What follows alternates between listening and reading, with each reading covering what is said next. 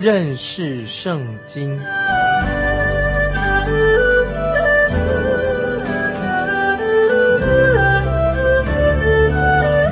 认识上帝的话，把上帝的话带到全世界。本节目是由认识圣经机构和环球广播电台联合制作，欢迎收听。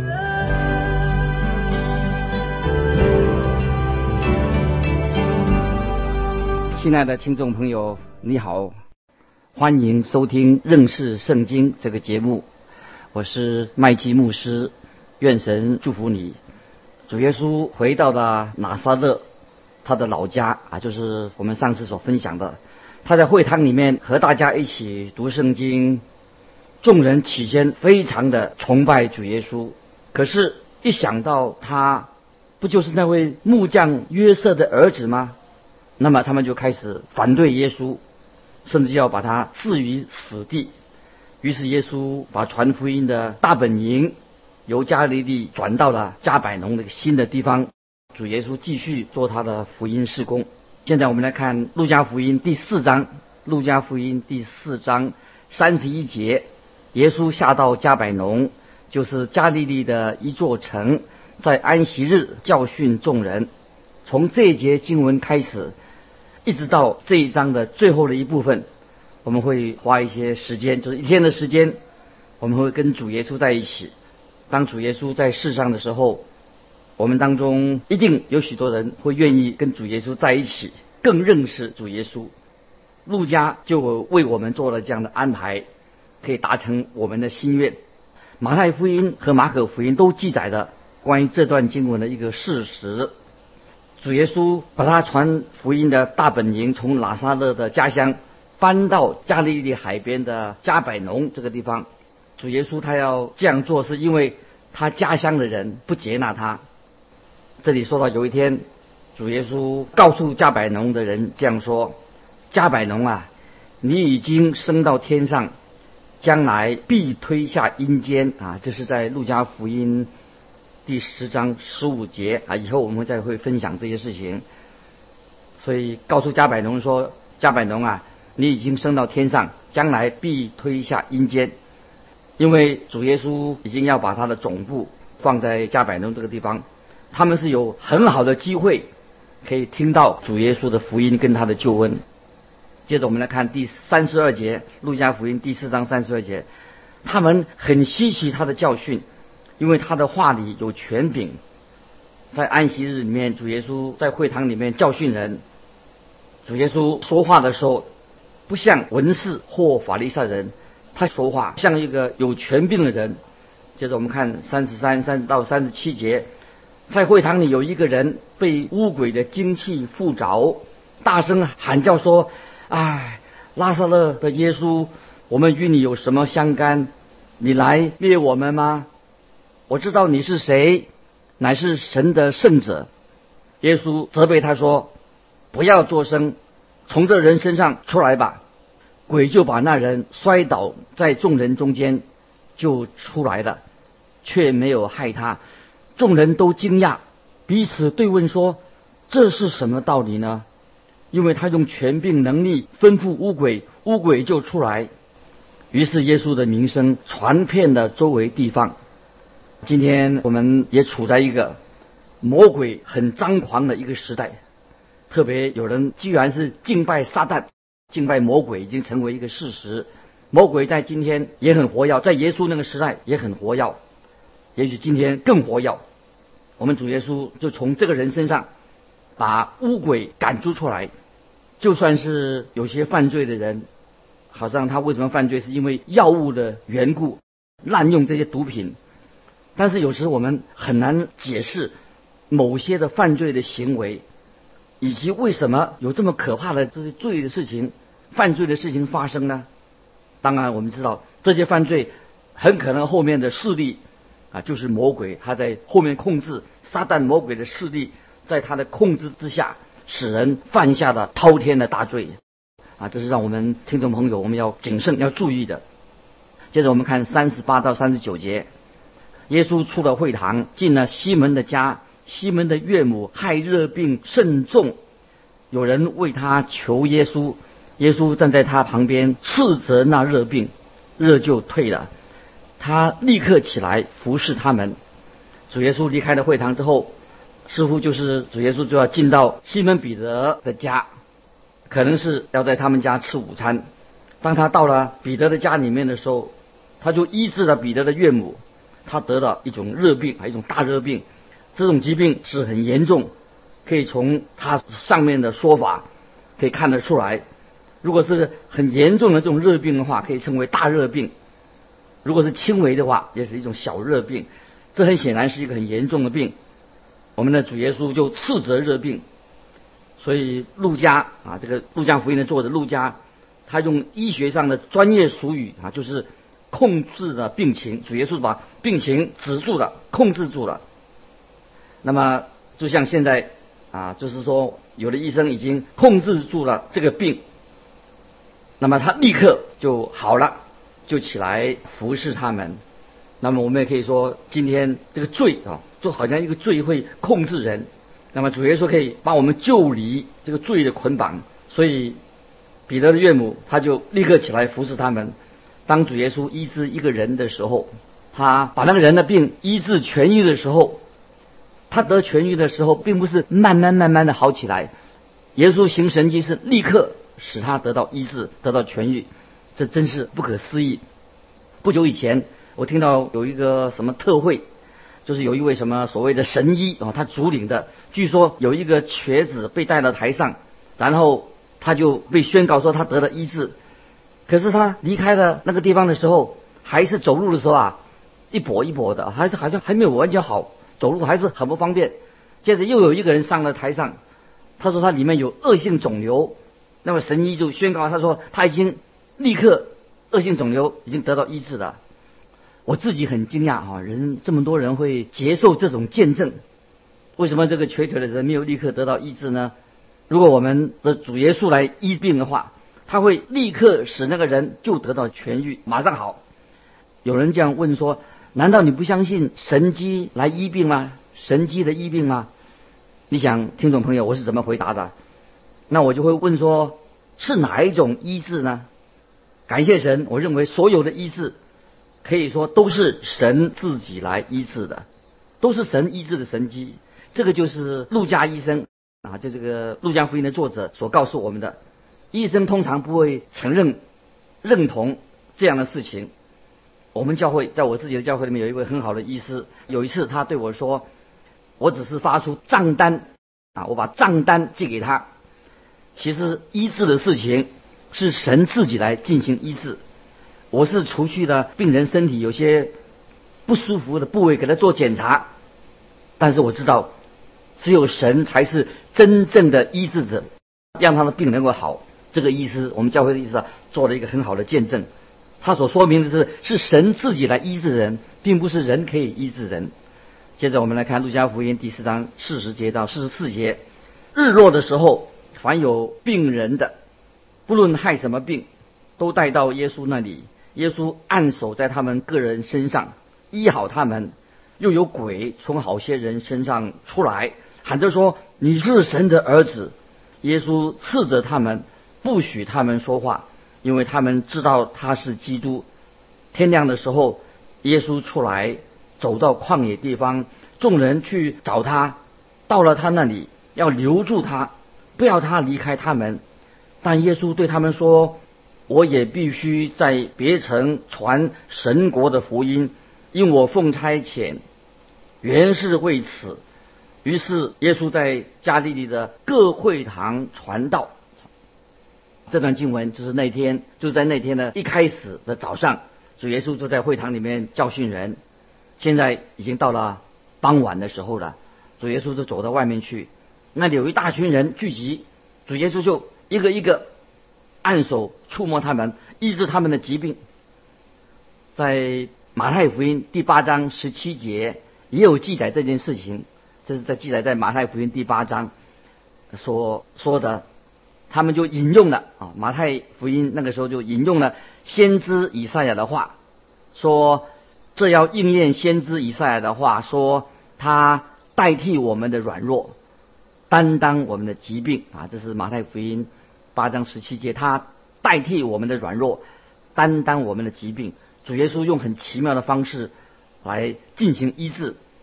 在旧约以赛亚书五十三章第四节，以赛亚书五十三章四节这样说：他诚然担当我们的忧患，背负我们的痛苦，我们却以为他受责罚，被神击打苦待的。我们主耶稣他是非常同情生病的人，主耶稣担当他们的疾病。虽然以色列人这个国家在当时，他们以为说他们是主耶稣是他自己啊，他自己。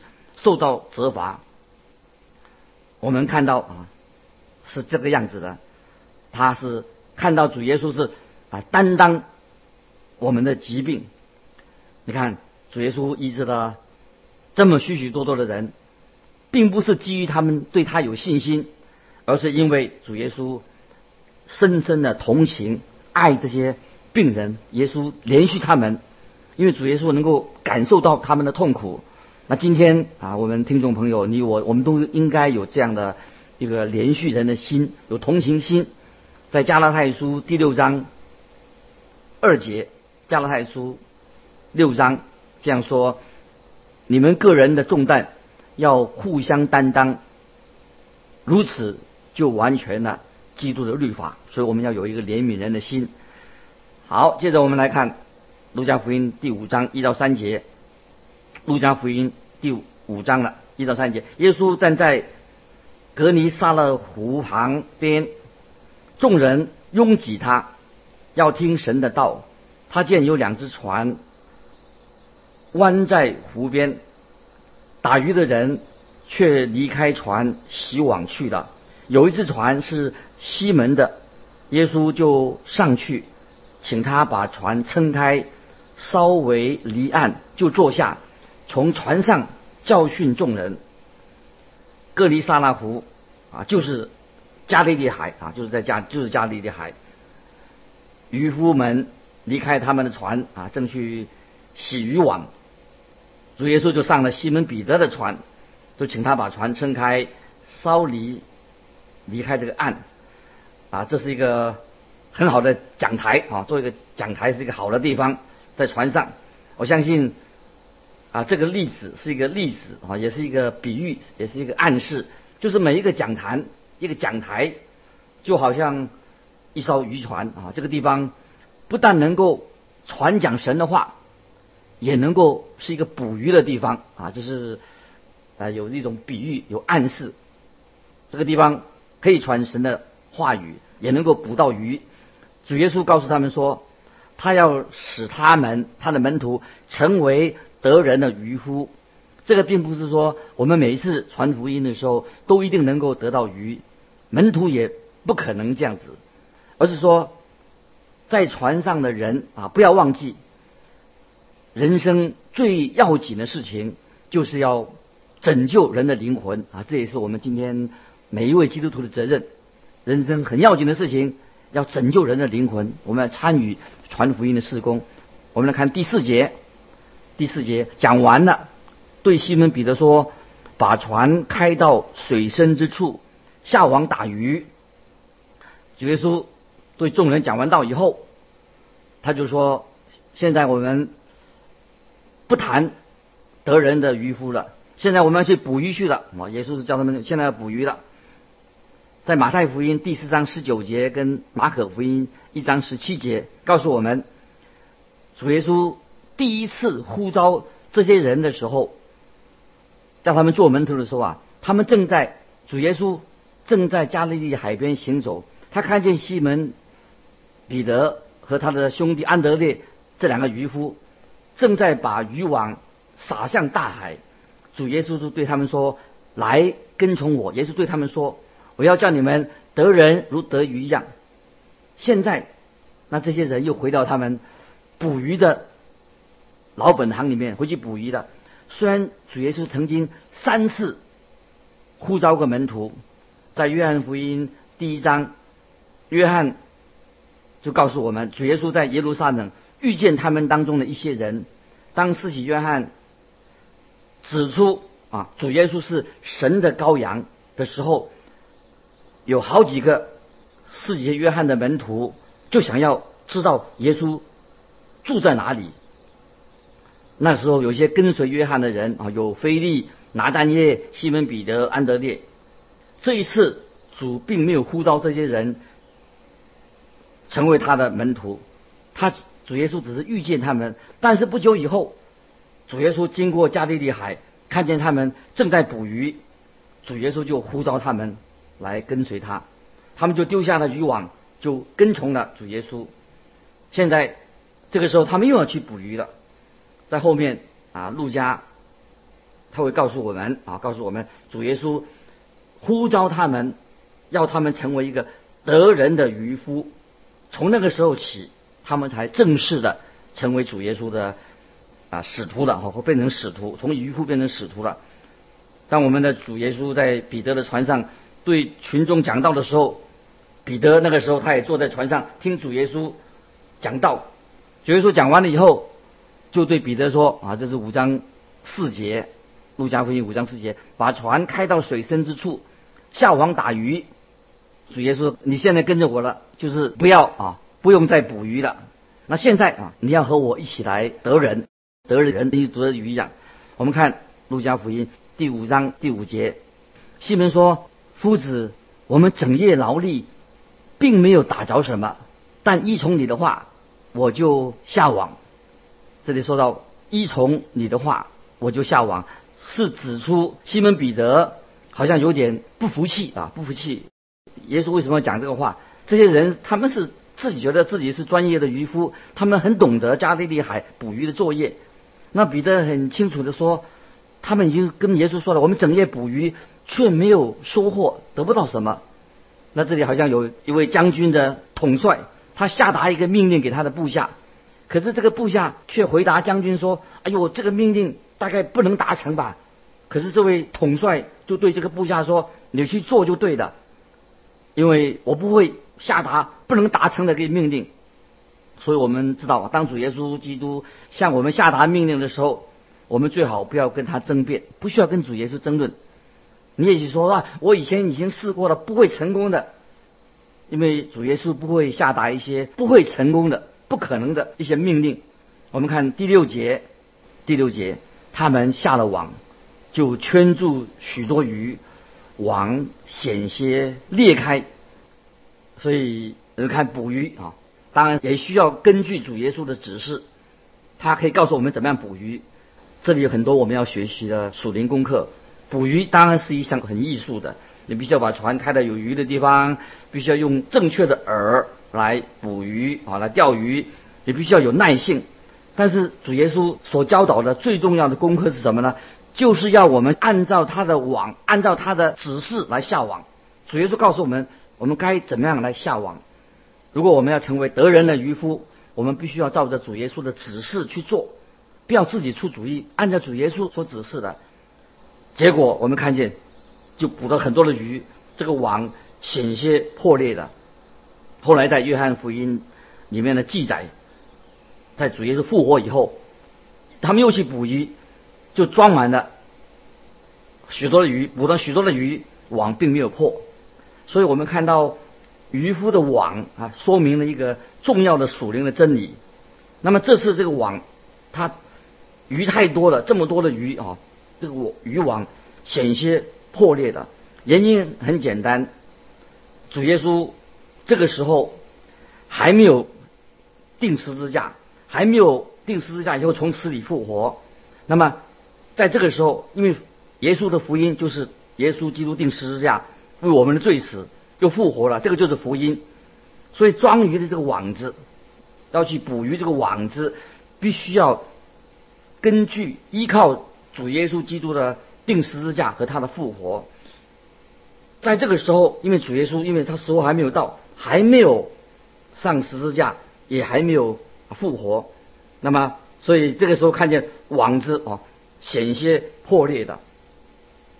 可是，在主耶稣定十字架复活了以后，主耶稣教导他们怎么样去捕鱼，这个网网子这个网渔网就不会破裂了。这是在约翰福音二十一章一到十一节，约翰福音二十一章一到十一节，就是主耶稣已经从死里复活了。主耶稣叫他的门徒，也叫我们今天的啊你我，往普天下去传福音给万民听。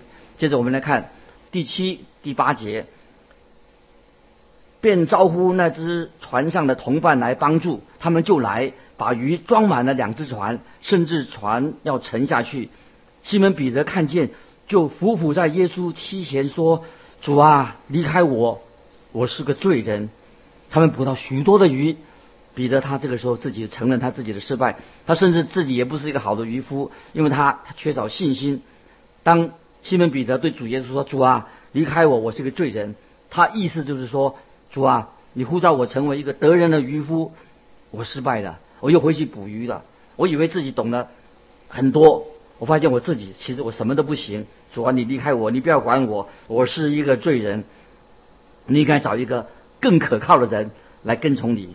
可是主耶稣并不打算把西门彼得把他放弃，主耶稣要用彼得这个人，这也是适用在啊这个属灵的真理也适用在我们的身上。只要我们承认自己是一个不是一个好渔夫，也承认自己我们常常会失败，我们的信根本就是信心很小。是没有信心的，但当但是当我们愿意依靠主耶稣，相信他，他不会让我们啊离开我们的老本行，也不会把我们丢到船外去。主耶稣要用我们成为啊他的一个好的得人如如鱼的一个一个人啊，这是一个很吉利啊我们听众朋友的一个真理。接着我们来看第九、第十节，他和一切同在的人都。惊讶这一网所打的鱼，他的伙伴西比泰的儿子雅各、约翰也是这样。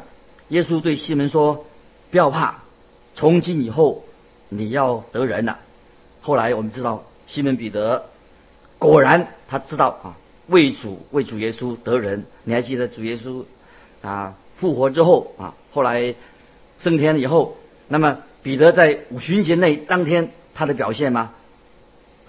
五旬节那天，彼得做了什么？那么，因为主耶稣所回应彼得的话是很有意义的。在五旬节那天，彼得第一次讲道的时候，就有三千个灵魂归向耶稣基督。彼得已经学会了要按照神的指示去行。这里还有另外一个属灵的功课，你要知道，另外在我们的周围也有一个渔夫，你知道他是谁吗？这个就是撒旦，撒旦魔鬼，他也是一个渔夫。保罗在提摩太后书第二章二十六节，提摩太后书二章二十六节说，叫他们这已经被魔鬼任意掳去的，可以醒悟脱离他的网罗。那么提摩太后书二章二十六节说到，讲一些人，有些人已经被魔鬼任意掳去的。可以醒悟脱离他的网罗。我们知道，撒旦也是他把他的鱼钩放在水里面，他也在捕鱼。可是我们的神是要拯救你的灵魂，撒旦是要把你的灵魂掳走，把你的灵魂毁灭。他掳掠你的灵魂，魔鬼会用世上的世界上的事做饵来诱惑你，让你上上钩。你可以说啊，我们神的钩子，他的饵就是主耶稣十字架，神的儿子为你我定十字架，这是神要，就是要你啊，给我们今天所信靠，知道主耶稣爱我们，为我们定十字架，十字架的信息就是神给今天世人，给你给我，神的儿子已经为你为我定在十字架上，流宝血要赦免我的我们的罪。这个就是神给你的啊，今天一个福音最好的信息。那么，听众朋友，今天你在谁的钩子上？是在神借着耶稣基督所预备的这个钩子上面呢？如果你不在神的这个钩子里面，在神的预备的这网里面，那么很可能你就是在被撒旦上在上的撒旦的当，在他的钩子上面。我们可以知道。不是魔鬼拥有你，就是神拥有你，感谢神啊！我们今天一个信耶稣的人，蒙恩得救的人，神已经拥有了我们。在世界上没有第三个渔渔夫，除非你归向神啊，神就是我们的大牧人，他也是渔夫，我们归向他，在他的钩子上面。不然的话，我们就是落在撒旦魔鬼的网络里面，在他的网络里面，这是很危险的。今天我们分享路加福音的信息。就到这里，盼望你能够更多的认识圣经。欢迎你来信到环球电台跟我们分享。环球电台记得环球电台认识圣经，麦基牧师说，愿神祝福你。我们下回再见。